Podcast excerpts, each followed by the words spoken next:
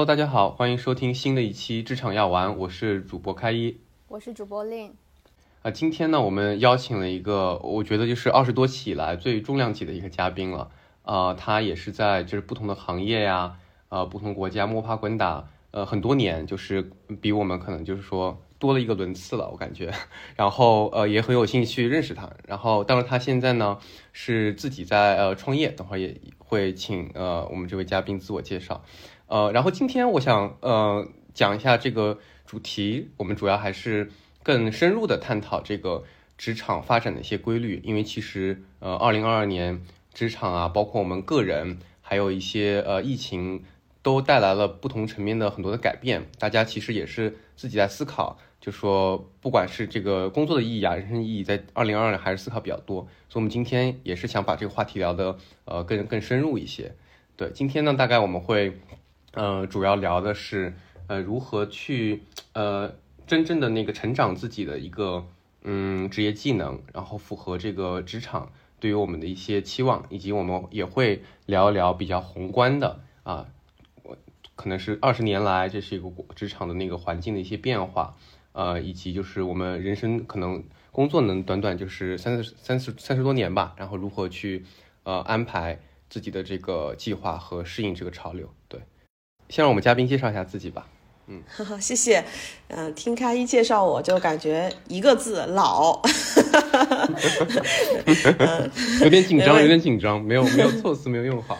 没有没有，呃，那个开玩笑的。呃，大家好，我的名字叫做优以，然后我是呃，的确工作的年数比较多啊。我在日本之前工作过，当时是作为一个咨询顾问吧。后来我又去美国念了 MBA 和 MPA 啊，就是是有一段留学经历。然后之后呢，就回国，一直加入了这个互联网这个行业。我最开始是在腾讯工作，然后呢是以啊战略。就内部战略的这个身份吧，去支持他的一些啊文娱方面、泛娱乐方面的方面的一些业务。嗯，后来呢，因为我自己个人对出海。的非常强烈的兴趣，我又加入了字节跳动。嗯，我一直都是在国际化业务做工作。最开始的时候是 TikTok 它的这个主产品和这个主要的这个社区啊。后来呢，我又去了 TikTok 的电商。后来我还做过国际化 HR 的一些项目啊。现在我是在自己创业，是希望能够帮助一些初创期和成长期的企业，能够更灵活的找到能够真的解决问题的项目制的团队，尤其是在出海这个方面啊。这就是我大概的一个工作经历。嗯嗯，由于你也有自己的那个公众号是吧？哦，对对对，是，呃，我有个公众号叫做“三除二散记”吧，但最近有一点时间没有更新了，创业的确有一点点忙。呵 呵对对，就是优异的这个呃公众号也有很多跟呃职业思考相关的，大家也可以就是关注。嗯，哎，那那由于你现在那个创业的那个项目上上线了吗？就是大家可以使用吗？对，呃，我们前面的 MVP 版本已经上线了，在小程序上有个叫好话哈瓦的一个小程序，呃，我们最近可能会做一些调整。对，优呃，刚才优异的介绍还是比较谦虚的，但实际上就是他就在不同的那个互联网公司也是负责很大的一块职能了。就我有点好奇啊，不知道你能不能分享，就是你最最嗯最多最多覆盖的那个团队人数大概有有多少，或者你离 CEO 的这个距离？呃，对我呃团队的人数呃一一万 N 千人吧，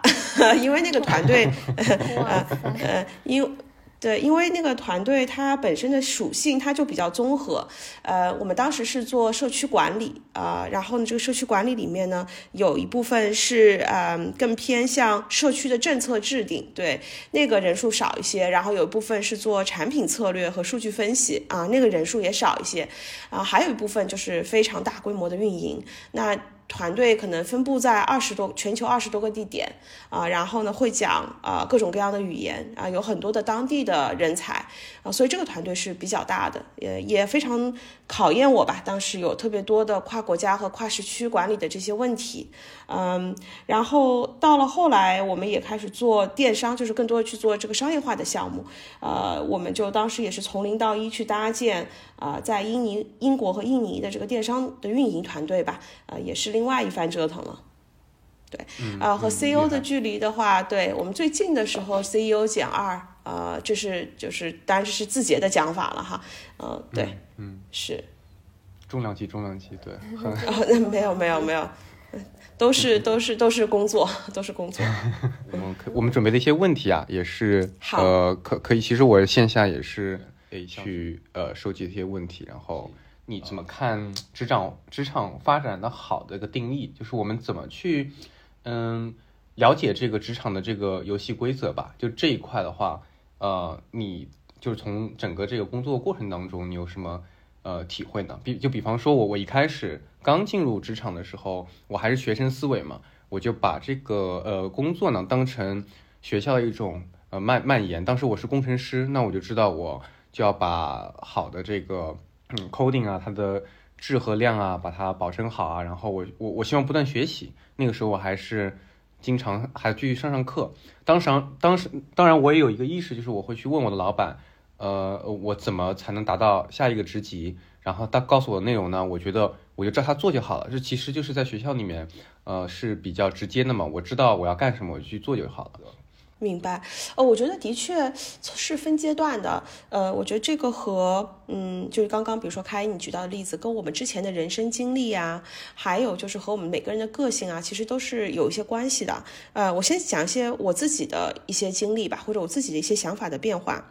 嗯，我也和你一样，我觉得刚开始工作的时候呢，呃，所谓的职场发展好的定义是比较标准化，也是比较狭窄的。就是我能不能成为我这个同一个 batch 里面，就是我的同一届的这个呃进入公司的人里面啊、比较受到关注的存在，对吧？那具体的量化表现呢，就是我能不能更快的升职，我们能更快的加薪啊？老板嘴里是不是经常会提到我的名字啊？这个我觉得当时可能认为是职场好的一个定义。我觉得这个是就是你刚刚讲的学生思维嘛，因为你的评判标准。我们就当时的我认为是标准化的，啊、或者说是你只要努力，你只要呃愿意付出，你就能获得回报，对吧？因为你的工作相对来说是比较机械的，也是相对来说比较初级的。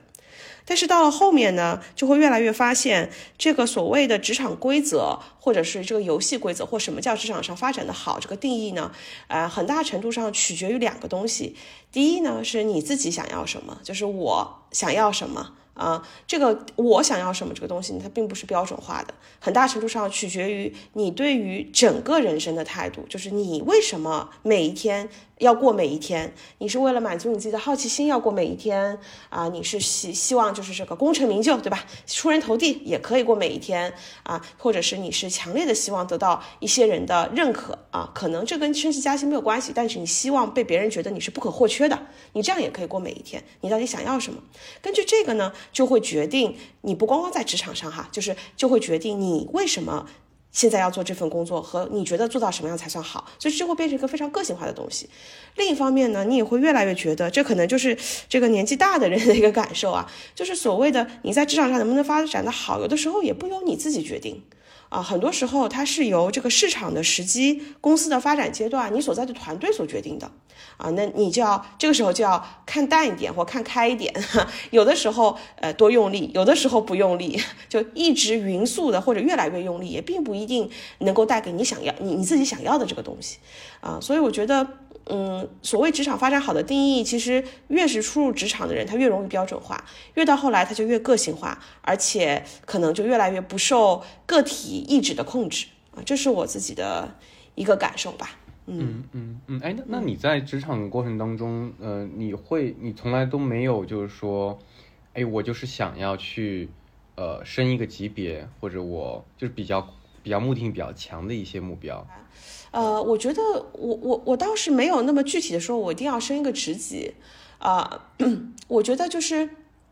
能够呃在一定程度上被看见，是我初期的这个目标吧。嗯、呃，就是呃我我可能我觉得这跟性格呀，还有就是呃我我自己的教育背景也有关系啊。我我觉得的确就是一直受中国教育长大的这个学生，呃，他其实是比较难主动的去向。啊、老板说，哎，我要升级，我怎么做才能做到啊？年轻，我我现在感觉到我自己团队当中年轻人可能有一些了，但是我这个年代的 相对来说少一点。我们，我我至少我自己的感觉是，只要我做得好，我们被看见，对吧？总能升职的啊。就是我至少在年轻的时候是这么想的。所以当时一个比较大的一个需求就是希望被看见啊，希望被需要，希望做重点的项目啊。这个是呃我比较年轻的时候这个。需求吧。到了后来，其实我就发现一个问题，就是说，呃，你再怎么升，你其实越到后来，你要升职是越难的，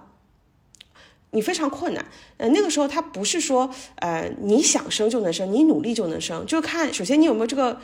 呃，就是这个位置有没有空出来吧，在一定程度上，对吧？这东西也不由你控制啊。所以到了后来，我觉得我自己的目标更多的是，我想丰富我自己的体验。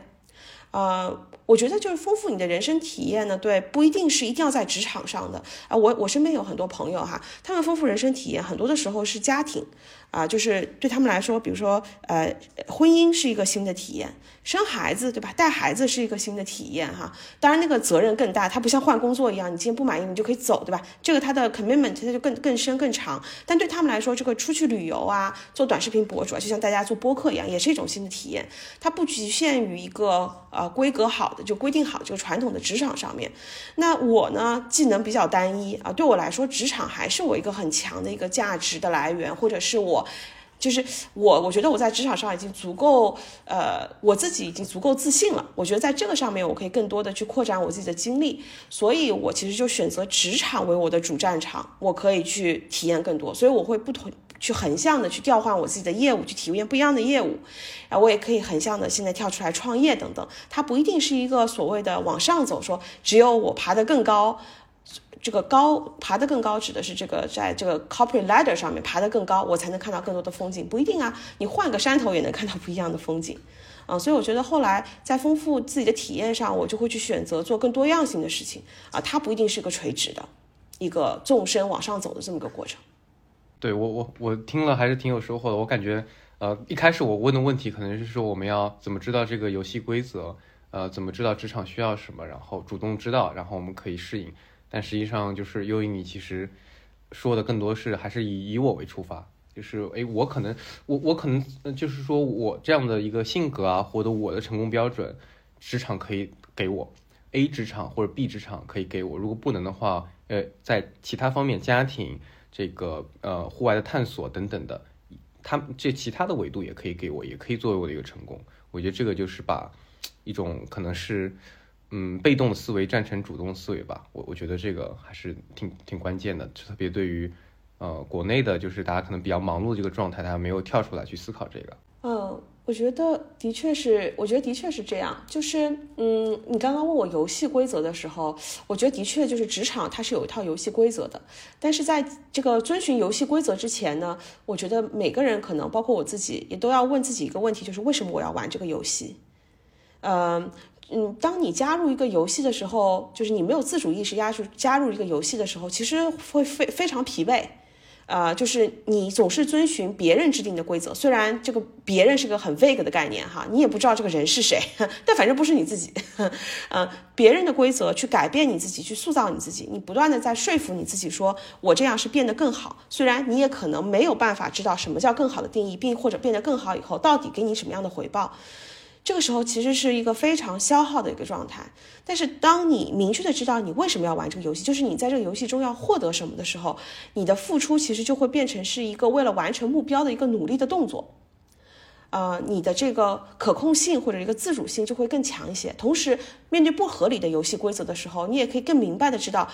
就是你的 trade off 是什么，对吧？我是为了 A，我是比如说我是为了赚钱，所以我才加入这个工作的游戏的啊。当我发现工作这个游戏有很多不合理的规则，损害了我这个赚钱的利益，其实我换一个也更好，那我就可以不玩这个游戏了。我可能自主创业更好，或者说我可能去做一些啊，这个家里有生意的继承家业更好，对吧？我不需要在这里继续玩这个游戏了，或者我可以发现说有别的一个。呃，比如说我我这个不喜欢小红书这个游戏，我可以去美团玩这个游戏，更适合我。我没有必要一定要按照某一个公司的规则啊来完成我这个职场的动作。所以我觉得为什么玩这个游戏是最开始需要去回答的问题。嗯，但我觉得不不要强求啊，人的阶段是不一样的。我觉得年轻的时候就是有一个幸福曲线，我记得是之前啊陆琪跟我们分享的一个幸福曲线，就是人在二十代的时候，就是二十到三十岁这区间，其实最不幸福的。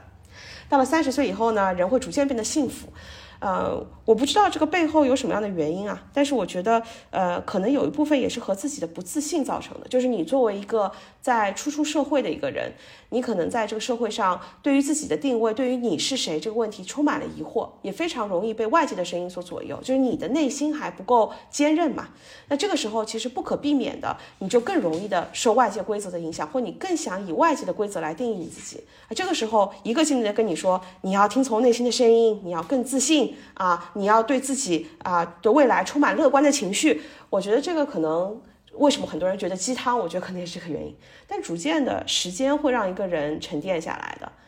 不不得不吧，这也不是你主观愿不愿意的问题啊，你不得不认识到你自己可能就是有局限性，或者说你就是这样类型的人，那你就可能会嗯，对自己就是你更愿意或者更有能力按照自己的意愿去呃规划自己的人生。嗯，我觉得它就是有个时间的过程，所以也不用着急哈。嗯嗯，是的，是咱令咱咱不用着急，咱俩不用着急，咱们刚刚刚刚开始要开心起来了。是的，是的，是的。其实我我其实也有想过这个问题，包括其实我们跟我跟开一我们有在聊说，呃，我们到了三十岁这个时间点的时候，就是心态上有什么变化的时候，其实我们会觉得面对人生或面对职场会更加的自洽。就你可能会更多的从自己的角度上去出发，去想说什么样的事情对于我们来说是更加重要的。就可能二十几岁的时候，你会觉得什么你都想要，或者你想不清楚自己真正想要的是什么。对，所以我觉得其实时间还是一个很神奇的东西，可以帮助大家的。嗯，对。然后其实我之前看了那个玉立的这个就是公众号，然后我觉得那个三除二散记，其实大家真的都可以关注一下，因为玉立真的在里面就是有很多非常有价值的一些输出。对，然后其实我当时看到你的那个文章的时候，有一个很有意思的观点，就是说，其实你在每一段工作当中，你都可以获得一些呃工作的这种对应的碎片。对，所以其实我有个问题，就是说，比如说你像你的这个工作经历非常丰富，然后从战略转转到运营，然后又变成一个职能的负责人，对，你觉得在这些不同的职能过程当中，就是最核心的一些碎片，或者说他们是不是有一些互相的共通性？嗯嗯，呃，我觉得每一段工作经历的确给我带来嗯比较大的那些 take away 是不太一样的。嗯嗯，所以我还挺感激我之前的工作经历，给我一些多样化的技能和体验吧。嗯，我觉得在这在做战略咨询的时候呢，其实有一个比较深的呃技能的锻炼，就是你如何从对不起我的猫开始 闹腾了啊，就是如何从一个比较呃大的或者比较全局的角度去看这个问题。嗯，我觉得我在呃大学毕业之前，我一直都是一个比较注重细节的人。就是我比较会呃沉溺在一个具体的事情上，然后不可自拔。我就是比较喜欢把这个具体的事情做得比较完美吧。但是呢，可能在全局上，就是说这个事情到底重不重要，对吧？为什么要做这件事情啊？你要花多少精力？这种事情，就是这全局的摆摆布上，其实我是嗯不太擅长的。其实咨询战略咨询，他就强迫你更多的先看 big picture，就先看更大的这张图。然后排好优先级，然后做重要的事情，花最多的时间去做最重要的事情，然后理解客户的预期和你心目中的完美之间的差距，然后更多的是按照客户的预期去做事，而不是按照你自己的标准去做事。我觉得就是让我变得更客观了。我觉得这个是战略过程当中一个。比较呃相对比较抽象但比较重要的 take away 吧，当然有很多细节的技巧啊，怎么画 PPT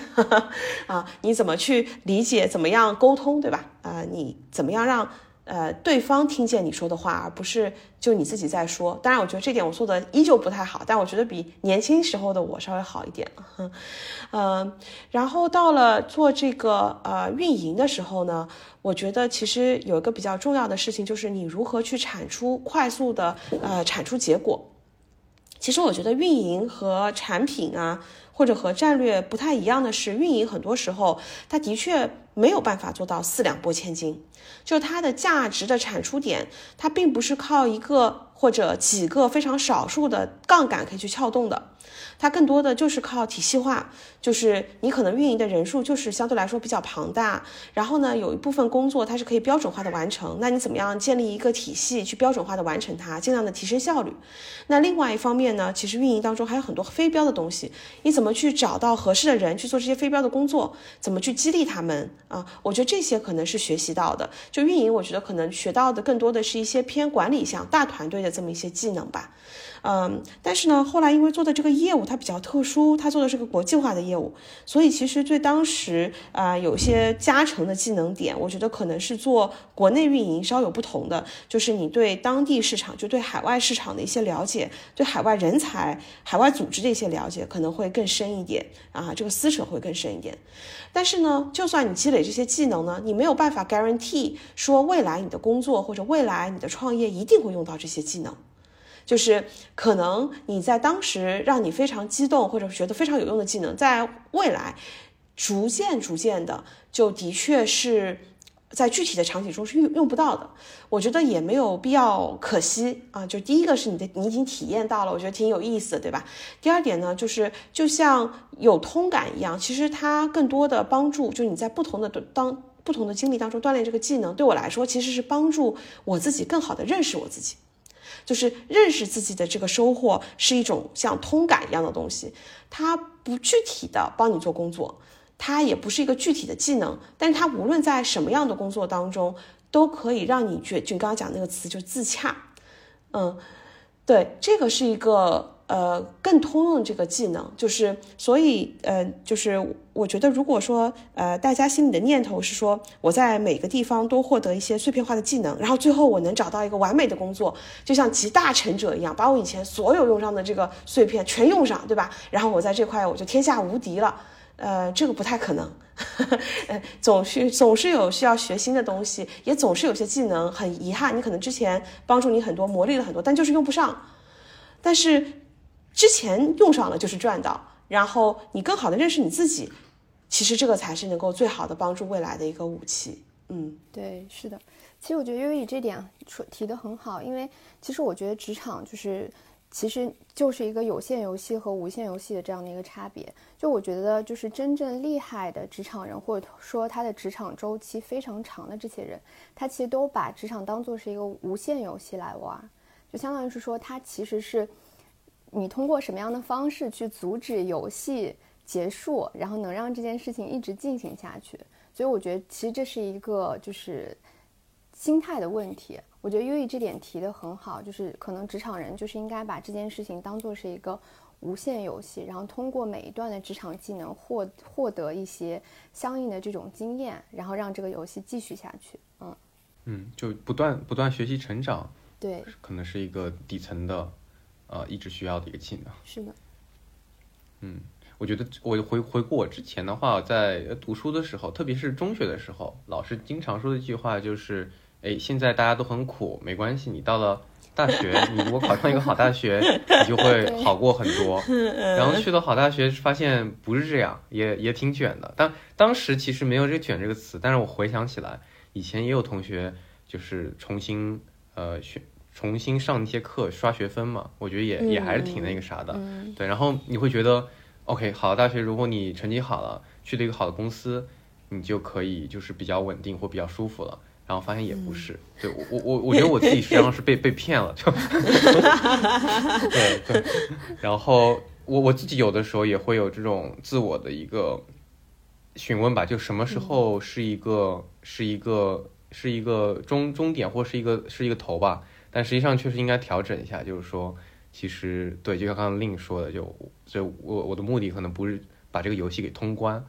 而是要继续玩下去。对对，那那我我可能还就是回到我们那个呃刚才的那个 刚才的那个话题线吧，就是哎我我也很同意，就是说其实我们的那个呃人生价值不仅来来自于职场嘛，那如果回到这个职场这么一个点来说的话，呃，我想了解的就是说如何去。呃，如何去让自己变得呃有用？就其实伊朗马斯克也是有说过，就是哎，大家都很迷茫，那人们应该怎么做？就是你你其实应该使得自己变得更有用，然后可以被包括那个优异说的自己被看见，对。然后这个里面想嗯探讨的一个点就是，在不同的时间点，呃呃，包括比方说我们做一个 independent contributor 可能需要的一些技能点，然后做管理的时候，如果我们要做管理需要的一些技能点。好，我因为之前我觉得聊抽象聊的比较多，我觉得可以就具体聊聊吧。就是刚刚讲这个问题哈，就是这个初级，然后就做管理，他可能需要的技能点有什么样的不同？呃，我觉得做呃这个 contributor 或者说个人的贡献者，在比较初级的时候，一个很重要的点就是把事儿做漂亮。嗯，就是呃，我觉得不用想那些有的没的哈，就是你在这个领域上，或者你在呃，这个领域也不用定的很大，就是你在你这个团队做的这个专业领域上，你可以做到前百分之十吧，啊，做事儿。就比如说，如果你是一个数据分析师，对吧？那你做的这个数据分析对业务产生的这个意义，这个 impact 的这个大小，能达到前百分之十。啊，然后呢，这个格式上面，你的 visualization，你的可视化，对吧？你在讲你自己这个故事，就是你讲你这个数据分析怎么得出的这个 presentation 的 skill，你可以做到前百分之十啊，就是你的结果和你的这个啊，这个具体的这个 deliver 这个结果的这个技能，你能做到前百分之十，我觉得大家按照初级的贡献者的要求，就往这方面去做就行了。初级贡献者一个特点就是他的很多的工作，他都是围绕着事来进行的。就是资源是团队的老板给你的，对吧？啊，当然也有些同学可能会说，哎呦，团队老板从来没给我什么资源，那我只能说很抱歉，你到了一个不太好的团队。那这个我也没，这这这个这个这个就是不是我们个人能解决的问题了。一般来说，资源应该是给定的，是团队的老板或者团队的 leader 去负责 secure 这个资源，对吧？他把资源给到你，把信息一定程度上能给到你，你做的是在这个给定的资源和信息的范围内把这事儿做漂亮。这个我觉得是呃初入职场或者说相对来说还在呃比较基层的同学应该要完成的工作。到了管理层的时候呢，就要更多的跟人打交道了，就不仅仅是围绕事做事做事儿，可能更多的就是围绕人做事儿啊，就是包括刚刚讲到的，你能不能去帮助你的团队去获取足够多的资源和足够多的信息，就会成为你一个重要的技能。那这当中包括什么呢？就是包括。啊，可能就大家听起来非常偏销售的技能哈。我们以前开过一个玩笑，叫所有的工作做到最后都是销售，销售你自己，销售你的团队，销售你的 idea，都是都是销售。那销售包括什么？如何让别人更好的了解你？如何理解别人的利益和更好的帮助别人？啊，是一种利益交换的关系嘛，对吧？啊，如何去确保你自己的利益，就是在你完成这工作以后，你的利益能够得到保障？啊，这个是管理者要做的工作。再往上走呢，就是呃高级管理者，或者说他其实是一个业务负责人。那他要做的工作，其实更多的就是一个战略的状态啊，就是他要有一些战略视角。然后呢，他管理人呢，他管理人是 manager 的 manager，就是他是一个 manager's manager。那他要管理的层次和他要考虑的战略眼光又不同了。那他可能要考虑的更多问题，他不是说啊给了我个任务，我要按照这个任务去争取资源，不是，他是。回到那个刚刚那为什么的问题，我现在最重要的是做什么任务？为什么这个任务重要？这个事情要先想清楚。为了我把这个任务这个做好，我需要的组织资源是比较大范围的组织资源啊，business 的这个资源是什么？我要怎么争取？怎么排兵布阵？这个可能是更高级的管理者需要考虑的问题。那更高级的管理者还要面临的呢是更大的业务压力。这个业务压力可能是来自于 CEO。CEO 减一也有可能是来自于股东，就如果你自己是 CEO 的话，就来自于你的投资人和股东，还有你的员工整体。那这个这个时候越往上走，其实你的压力会越大，你需要去 manage 的这个 stakeholders 也越多。你如何去平衡他们之间的关系，这方面就也就越多。所以我觉得最开始的时候，如果你作为一个初入职场，你就在一个非常非常需要你个人去调动资源、去管理特别多的关系的时候，但有些职能除外，比如说销售，你可能一开始就要面临客户啊。但一般来说，在内部的这种职能，你一开始做的主要工作就是去抢资源、去 book 这个呃这个这个去去建立什么人脉网络。我觉得可能这第一份工作的定位有点问题。我觉得第一份工作就是围绕事、专业、实干，这个是最开始积累的技能。到了后来就会越来越像销售。所以如果有同学说：“哎呀，我就只会干事儿。”然后呢，我你要我管团队啊，你要我去这个销售我自己的团队啊，这种事情我做不来。也并不代表你是一个很差的一个员工，只是你不适合这方面的工作。我觉得要坦诚的，就是诚实的说，你就是不适合做管理职。就像很多其实更有规模的公司，它的管理职和专家职是分开的。对吧？那这个时候可能你要考虑一个问题是：我到底要不要去锻炼，或者我想不想成为那个管理者？如果我不想成为这个管理者，我就选择专家那条路径，我继续把能做 top 百分之十的专家变成做 top 百分之一的专家。我觉得这也是完全没有问题的。所以我觉得这这就是这个技能选择不同 track 它技能那个差异，然后也要接受一个事实，就是越往上走，的确他就越想销售。对，我觉得那个在呃。特别是往上去做管理的话，就像尤以刚才说的，他那个压力来源也会比较大。其实可能不只是上面老板，还有底下的这个负责的这个团队，然后还有周围的那些 peers，其实都会呃有很多的怎么说诉求吧，或者说有很多的压力会给到。我还比较好奇，因为又一一开始说可能带过就是一万一万多个那个呃人嘛，然后那可能现在创业初期可能。呃，人不是很多，呃，就因为人们都会说啊，就是你的这个，嗯，刚刚说资源啊，或者你的这个能力啊，是由你的团队的大小来决定的嘛。那如果我是，呃，也是做你刚刚说是分三种嘛，manager of manager，manager 还有 IC。那作为 manager 或者 manager of manager，呃，我们都是这么一个角色，但是有的人管的人多，有的人管的人少。呃，我自己的感觉是不一定管人多的人，他就是。他就是好的，或者他就是，呃，他就是在这个职场的一个呃地位啊，或者一个话语权比你高的，就是不一定，因为他可能压力也多嘛。然后所以说就是人多人少，这个是怎么思考的？然后第二点也是好奇，因为从互联网大厂到创业，呃，你负责的这个人数肯定会大大的缩小，这对你来说会有落差感吗？我觉得先回答，就是我们可以先讨论一下第一个问题啊，就是人多人少这个事情到底代表着什么？嗯，我我们大家可能都比较熟悉字节的这个产品啊，就是呃字节的这个在真正在业务里的算法团队，呃这个是很小的，呃它非常的小，就是但是它能够给一些关键指标带来别的团队可能一百两百人一个人就可以带来别的团队一百两百人带不来的提升。所以，如果你管了算法两个人和你的管了运营两百个人，我自己就是运营啊，所以不是歧视运营的意思啊。比如说管了算运营两百个人，你觉得这个这个怎么比呢？没法比吧？其实是比不了，对吧？其实本质是比不了。但你说算法因为它人数少，所以它可能就不怎么重要，或者说算法 leader 不行，那肯定也不能这么说啊，这肯定是不行的。嗯，所以我就觉得说这个呃人数其实不重要，重要的是你 drive 的 impact。呃，我们之前说 Instagram 对吧？它以那么高的价格被 Facebook 收购的时候，也就十几个人，啊，就是我我我我我我非常同意开一的观点，就是我是同一边的，我就觉得就是说你人多人少不重要，重要的是你在这个有限的资源里面，能 drive 多少的 impact，这个是很重要的一件事情。但是为什么大家往往会非常看你的人多人少呢？我觉得重要的一个原因是因为它比较容易被量化。这个跟以前一样的，就是这个总是问你工资多少是一回事儿，对吧？那人人都知道，这个人民教师的工资其实不高。就是大家可能现在在这个互联网行业里面说，哎呀，我工作两三年，怎么只有这么一点工资？大家两三年这个工资和人民教师，人家人民教师可能要十几年才能拿到这个工资，甚至可能一辈子都拿不到这个工资。那他们的工作不重要吗？对吧？就是其实这个这个道理，就是大家已经都看过很多次了。呃，有一本书叫做《精英的傲慢》，我觉得大家就是如果有时间的话，我也推荐给呃听众们可以读一读。就是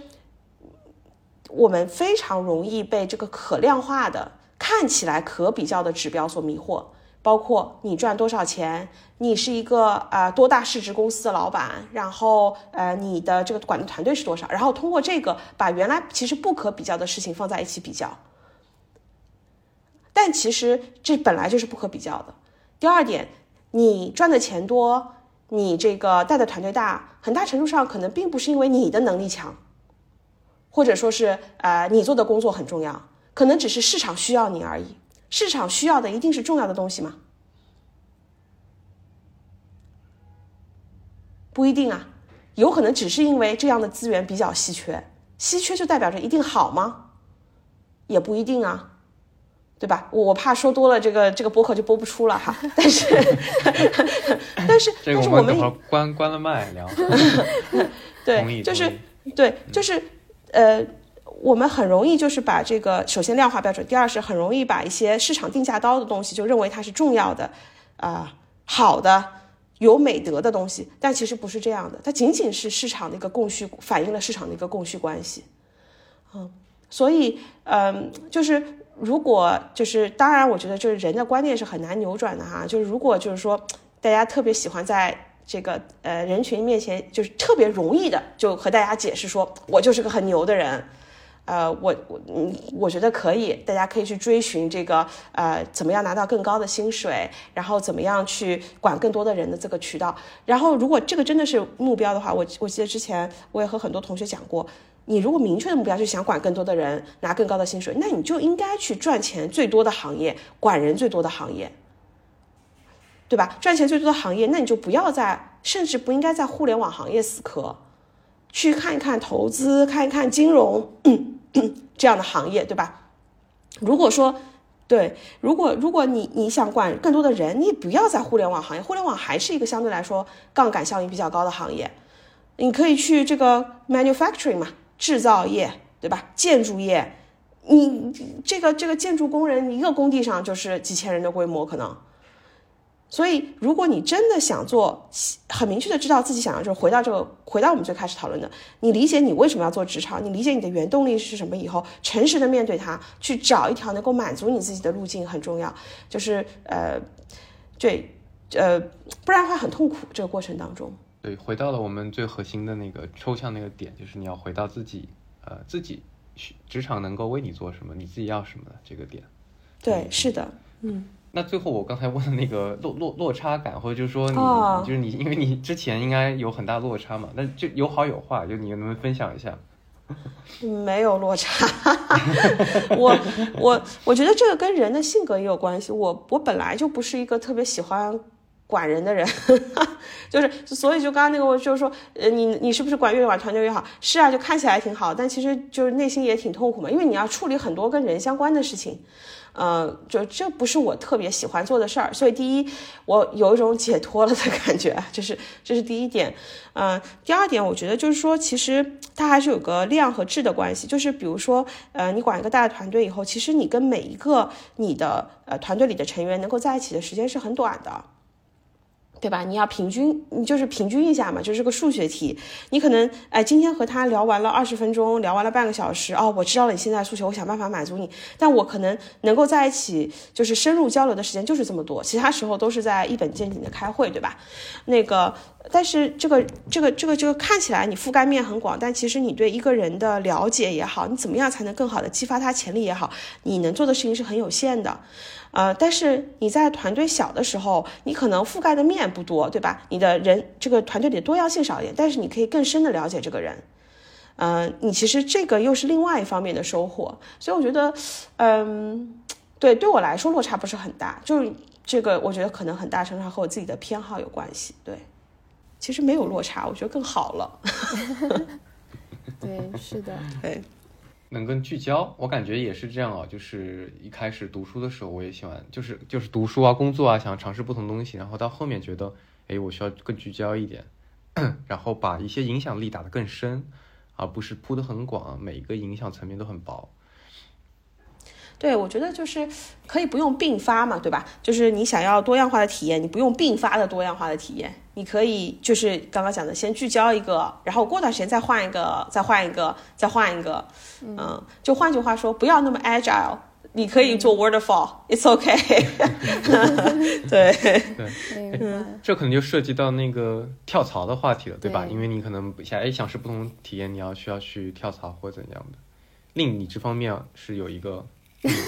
你想说我跳槽比较多是吧？没有没有，嗯，对，其实刚才那个悠悠有提到过一个事情，就是说，其实你要找到你自己的那个原动力嘛，对，然后所以我觉得，其实我们之前也有在某一期节目当中聊到过，就是怎么选择跳槽，对，所以我觉得就是，呃，想跟优一探讨的就是说，如果是一个职场人，他想要去做这个跳槽这样的职场决策的话，你觉得应该是从哪些方面去考虑？就是我到底是选择我像你一样，比如说我换一个工作的方式，然后还是说我留在这个公司里边，然后再去探索不同的职能？就是怎么样去找到，就是这个决策的这个内心的动力或原动力，怎么样去做这样的决策，它才是一个好的决策呢？嗯嗯嗯，我我觉得两点吧。第一个呢，就是呃，我我觉得我就不说那个那个什么什么列表格啊这种，我觉得其实很多时候不就不不就不是那么重要的。就我把这些维度列出来，其实也没有什么重要性。为什么呢？因为这些维度和你和我相不相关，每个人是不一样的。最重要就是你刚刚讲那个原动力，就是什么维度对我来说重要？对有的人来说，稳定性是很重要的一个维度。有的人觉得，其实这个钱，对吧？我能不能很快的拿到一笔很大的钱，能不能拿到一个 raise，是一个很重要的维度。那怎么样知道哪个维度对自己重要呢？我觉得答案其实是在过去，呃，它不是想象的，是你在过去。但是，这过去不能过太去啊，因为人也在变化。过去五年、过去三年里面，你最开心的时候是什么时候？为什么？这个东西其实就可以帮助你回答你看重什么。你最难受的时候是什么？为什么？这可以帮助你看清楚你最恐惧的东西是什么。然后还有一点就是，你想象一下你成功的画面。就假如假如你换工作成功，我们先不说是跳槽呀，我们也不说是别的。然后呢，假如假设你到了下一份工作，下一份工作你成功了，就是你的你很开心啊，就按照你的标准成功了。想象一下这个成功的画面里有什么？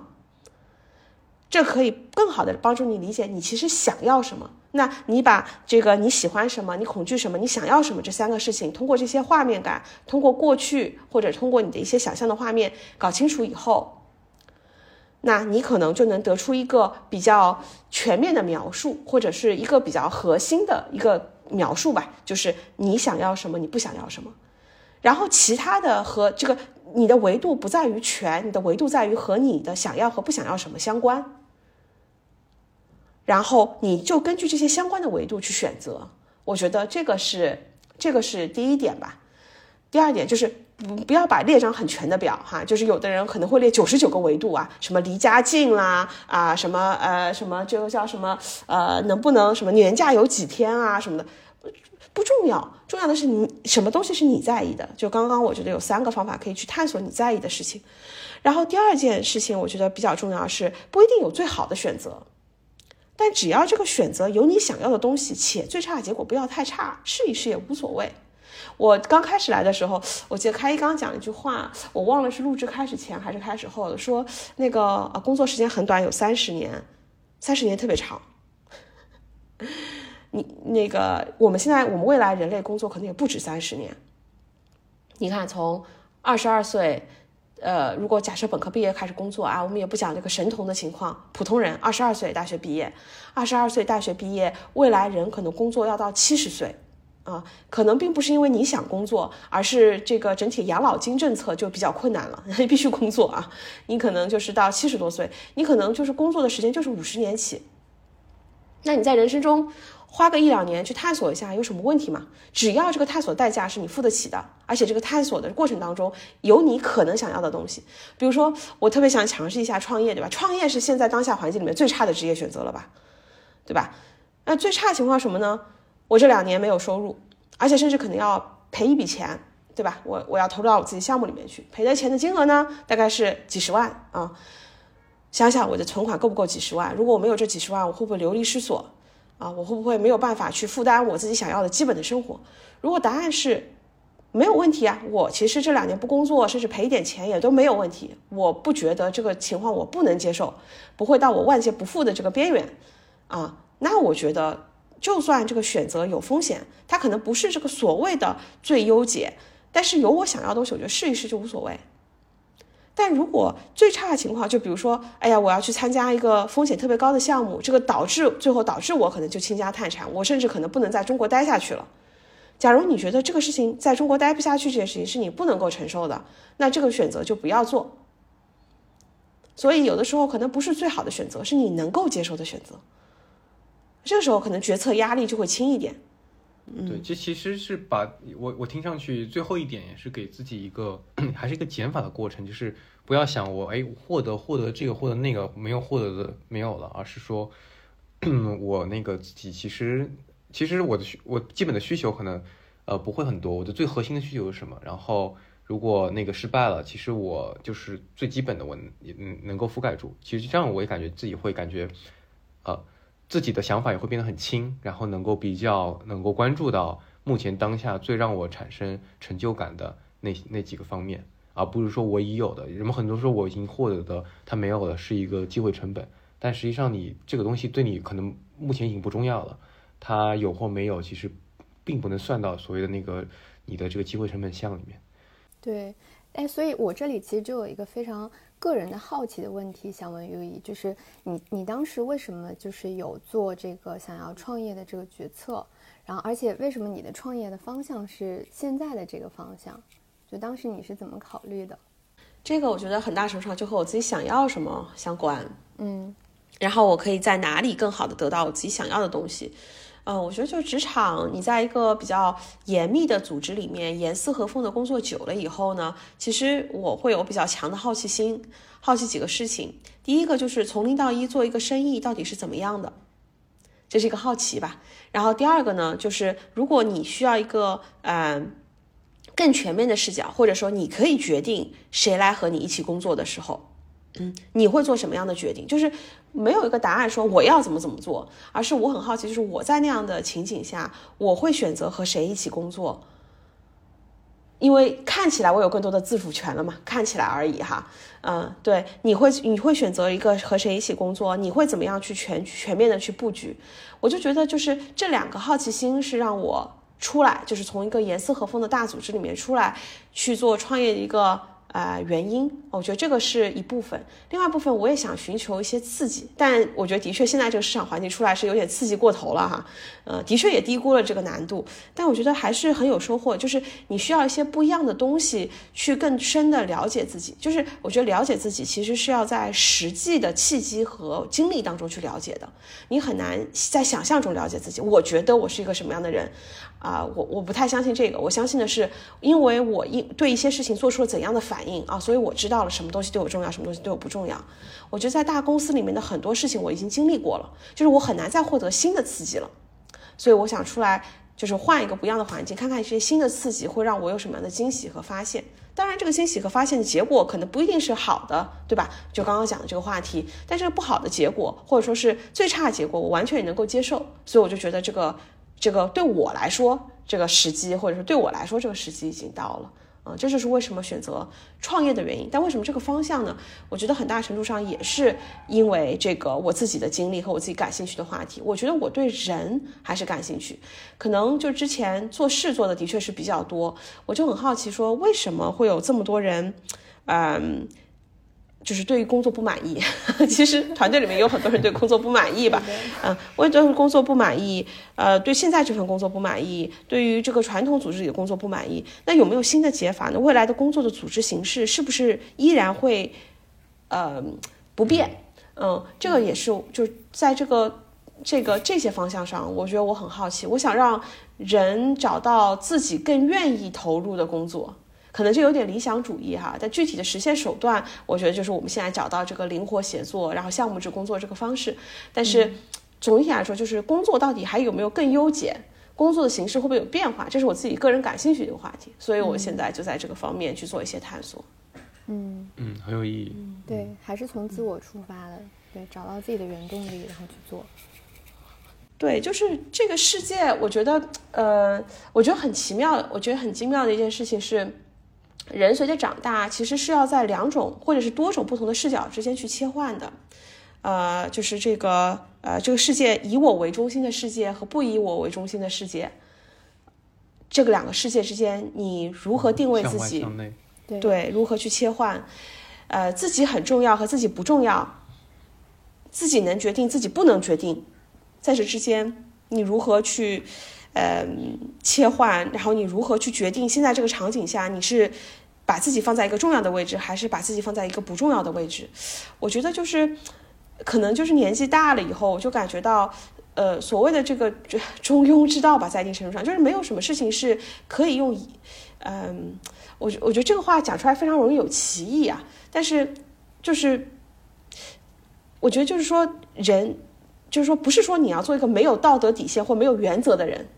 你你依然有一些你自己相信的东西。但是这个世界上就是的确变化的东西非常多，你很难用一个你自己的信念，就是没有那么多的信念，你你可能永远不变的信念只有很少数的部分，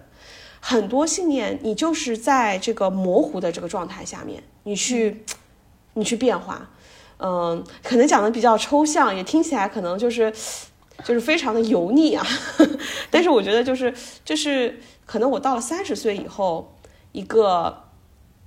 一个一个一个感觉吧，嗯。嗯，其实我也有，因为我就是觉得到了三十岁以后，就是需要妥协的东西确实是会变多，就可能二十几岁的时候会觉得哎很多事情我不愿意妥协，但其实你到三十几岁你会发现有一些。你不能妥协的部分，你可能自己更加清楚的认识到，哦，这个东西我不能妥协。但有很多东西，你其实你发现，哦，你其实还是需要妥协的，嗯。嗯，我觉得这是一种，就是认知到自己局限的一种表现。对，就是。呃，做这个经济的经济学，我我我记得很清楚，就是那个时候我们大学的时候上经济课吧，就是经济学的课。然后呢，说经济学它这个定义是什么？其实它是在一组这个局限条件下，就 constraints 对之下，然后呢去呃最优按照一定的目标对去调配资源的最优解。嗯，这个 constraints 是很重要的，就是你现在面临的局限到底是什么？这个局限可能来自于外界，也来自于个人。我觉得年轻的时候呢，不太愿意去承认或者相信这个局限是来自于自己的，因为自己总觉得有无限的可能，我可以无穷尽的改变自己，对吧？就像橡皮泥一样，我有很高的可塑性。这个的确也是真实的啊，就是说年轻的时候你有更多的心力和更多的能力和愿意，或者你的 ego 不够大，你愿意去改变自己。但是到了年纪大了以后，经历多了以后，你就会发现。改变自己的成本和妥协的成本和它的收益相比，你其实是可以比较的。对，就是改变自己是有成本的啊。在这个情况下，嗯呃，你刚刚用了这个词叫妥协，或者我觉得呃，用一个相对来说正向一点的词，可能是更清醒的认识到自己，认识自己，嗯，然后做出最合理的这个解法。我觉得的确有这么一个过程吧。嗯，好，我们。呃，最最后一个问题啊，我们时间差不多，还有一个这个宏观的问题，就是想回顾一下，就是整个职场环境吧。其实优一刚才也说了，就是哎，大家可能有些抱怨和不满意。那职场的整个环境从过去、现在到未来，呃，你有什么这个呃回回顾和审视，还有畅想吗？嗯。啊，我我觉我觉得其实这个职场可能更多讲的是互联网这个行业吧。我觉得其实这个职场它比较多元，对很多行业其实很早就已经走过了互联网这个 cycle 了。对，比如以前的通信行业这些，我觉得过去呢，因为整体的市场或这个行业它都在一个增长期，所以大家在职场上啊这个环境或者给大家的一个也不叫错觉吧，就给大家一个感受是，只要我努力，我就能乘上这艘这这。这我就能获得成成功吧，或者获得一定的成就啊。这就我觉得这个努力也非常重要，但其实我觉得更多的是呃做出了一个正确的选择，就是你乘乘上了一艘快船啊。这个我觉得是过去的环境，就是只要是愿意努力，你就能获得收获。我觉得是过去的一个互联网行业的一个定律，嗯。但是呢，现在整体这个行业，我们已经很明显的看到它的增长，它的红利其实已经随着这个智能手机的普及，然后是随着这个呃四 G 的这个普及啊，已经逐渐的这个消失了。那接然后很多场景下的这个商业模式创新，大家都已经做过了啊。那接下来这个啊行业或者说这个职场环境呢，可能更多的就是可以回归到一个常态。其实我觉得不是变差，是回归到一个常态。就是呃，更多的大家需要考虑一个问题，就是说啊，这个环境和我有什么相关？嗯，啊，我觉得整体趋势上来说呢，呃，国家的政策也好，然后这个行业也好呢，它都会更多的去考虑一个性价比的问题和保护这个消和保护这个劳动者嘛。就是今天大家在这个行业里面工作，它不是一个超额付出获得超额回报了。他可能是获得一个正常的付出，然后得到一个正常的回报啊。那这个时候呢，嗯，就是回到刚刚就可能有点葫芦话、咕噜话，就是说回到这几个问题，就第一，你自己为什么想要在这个行业里面继续深耕啊？你想要什么会很重要。职场的环境会更加的保护劳动者，所以大家的整体的工作节奏也好，工作的 hour 也好，它会更趋向一个常态。在这样的环境下面呢，可能大家会思考的问题就是，我怎么样才能够尽可能的找到我自己喜欢的工作，然后以我的节奏，就是我的工作 in my control，就是以我的节奏来安排我自己的工作，有这个空间了，有这个喘息的空间和这个余地了。那在这样的情况下呢，其实我们自己作为一个啊生意人来说吧，或者说作为一个创业者来说，比较看好的是相对来说比较多的灵活协作这个模块。就是大家可以用自己的技能或自己的能力去参与一个自己认可的项目，做出贡献，然后获得合理的薪酬。然后这个关系，劳动关系，它其实并不是一个长期锁定的一个雇佣关系，它可能更多的就是以我的兴趣为主，以企业的需求为主，在两边进行一个匹配。它更多的像一个 marketplace，而不是一个稳定的雇佣关系。这是我们看到的，可能相对来说也需要一点时间去形成的这么一个未来吧。嗯，但是我的主语越来越强，大家正常工作，我觉得可能是一个职场的新的常态。当然，火箭般的晋升速度，火箭般的这个薪资上升速度，可能也会离我们越来越远。所以大家还是要理性的看这个市场的变化吧。嗯嗯，挺好的，对，很好总结。我对我觉得就是可能，如果之前的话，就是互联网发展比较快。升值比较快，然后实际上你还是比较被动嘛，因为我会被这个外部的驱动，我觉得这个也是好的，外部性给你一些收益，所以不会太多考虑自己内心要什么。然后在未来的话，更多的是自己掌握这个职场或者职场选择的主动权，嗯，然后也对，也非常衷心希望优异这个做的这个项目可以被更大的人、更更多人使用，这也意味着我们的职场环境变得更回到这个。呃，灵活用工，个人来说了算啊。嗯，我们也保持探索。嗯，好，然后最后我们呃传统的一个环节就是由嘉宾可以啊问我和令任何一个问题。啊，我想问一个问题哈，因为这个职场药丸也是一个呃时间就是持续持续了做了二十多期的一个节目了，如果我没有我没有记错的话，在这个二十多期里面，我其实很好奇两位啊在这之前遇见过的这个。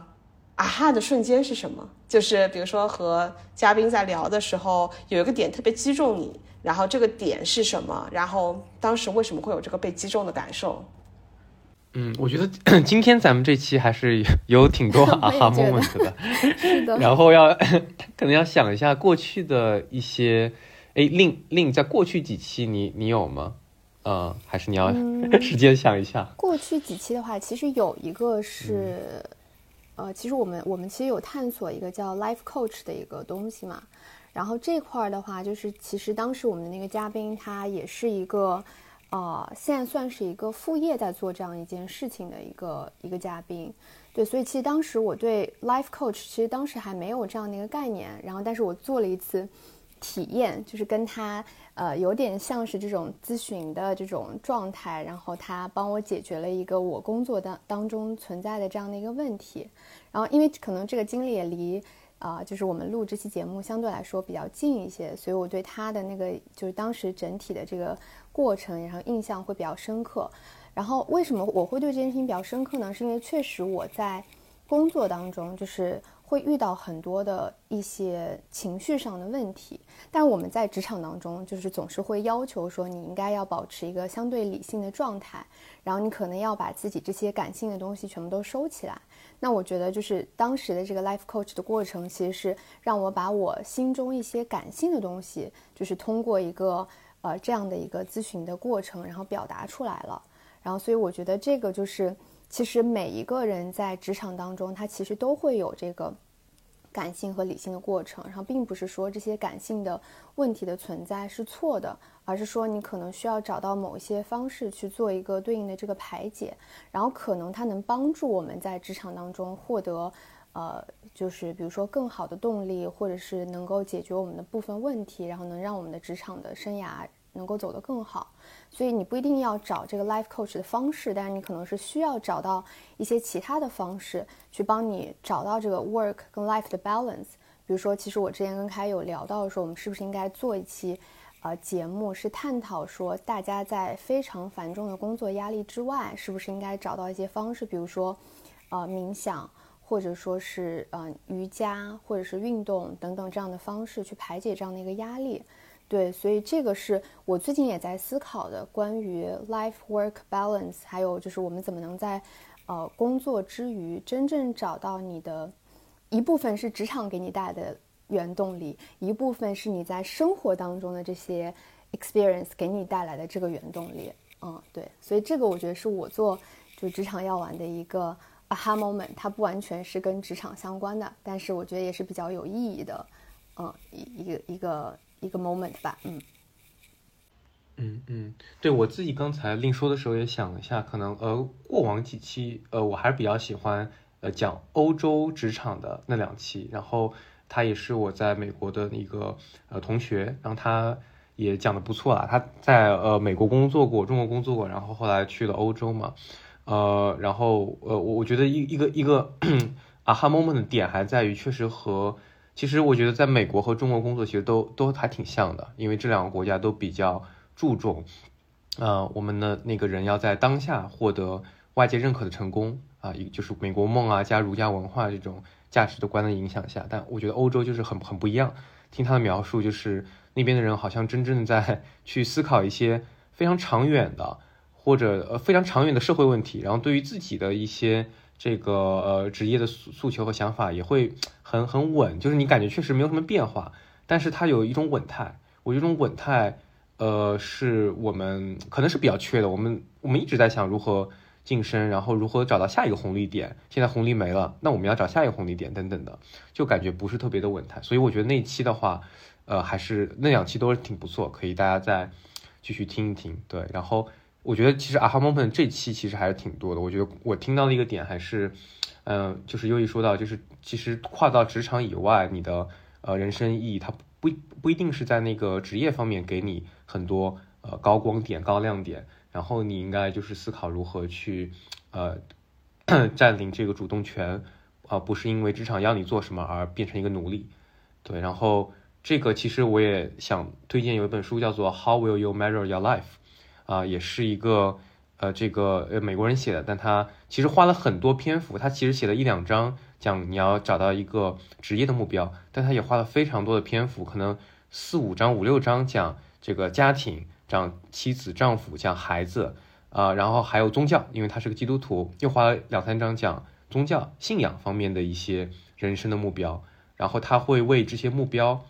设立底线。他其中提到一个，呃，也是他打一个职业足球，但是那个职业足球和他周日的礼拜冲突了。由于他自己设立的 purpose 就是我每周都需要去做这个宗教的一个礼拜，所以他就没有去那场决赛。然后他发现了一个点，就是不没有，因为他没有去这个决赛，他们球队输了，他们球队也赢了啊。然后，呃，我我觉得这个还是力量很强的，就是说，嗯，你首先你的目标非常多元，不只是职业和职场，然后并且一个人能够坚持他的一些呃这个人生价值的 principle，这个力量还是很强的，能够带来给大家带来比较长远的这种人生意义感吧。嗯，所以也是 echo 这个又已今年提到的这一点。嗯，对这本书。呃，非常好，克里斯滕森写的吧？这大家都看过。对，HBS 的教授，他那个这本书我是什么时候读的？我想想，一四一三一四年一三年读的吧，好像是。然后读完我就决定去 MBA 了。呃，对，所以还挺有缘分的。对，呃，觉得有几本，我觉得其实有的时候，呃，我有个朋友跟我讲过一句话，其实还挺让我感慨的。他说他以前是个特别实用主义的人，他都不看这个技能，就是他不看技能书以外的东西的，就是这个这个这个这个这个书，要么就是教他这个怎么怎么管人，对吧？什么管理管理学，什么实实问啊，对工具书，对对对对对，没错，就是工具书，只看工具书啊，别的什么书也不看。呃，但我觉得其实这有一点遗憾，就是其实很多时候我觉得。跟人相关的事情，或者跟你自己的内核相关的事情，很多时候其实是从社会类的书籍、历史类的书籍啊来的。至少对我来说是这样。有的人可能看数学书也可以，嗯，但是就是不要只看工具书。嗯，呃，我多多多看一些嗯杂书，或者说看叫什么 call by call 就没有用的书，我觉得有的时候其实也能够让人放松放松下来。嗯，我觉得对这个这个也也推荐大家可以有事儿没事儿多看点有趣的，也可以让自己获得呃更多的感受吧。嗯嗯，是感谢感谢今天感谢呃对，今天特别感谢优一来参加我们的这期呃播客的录制，然后显然我们还有更多的话题 可以聊，然后也想聊的，我们如果对大家有听众也有任何的想问的啊、想了解，也可以留言，也谢谢大家邀请我来，谢谢。谢谢，谢谢。好，那今天的职场药丸就到这里啦，下期见。下次见。感谢收听本期的职场药丸，希望有给你带来新的职场灵感和洞察，对职场更有信心。如果你喜欢我们的节目，可以在苹果 Podcast 给个五星好评，订阅和转发《职场药丸》给身边的朋友，这对我们非常重要。也可以在微博和知识星球搜索“职场药丸”，加入职场星球，与我们和嘉宾互动交流，修炼职场灵药。我们下期见。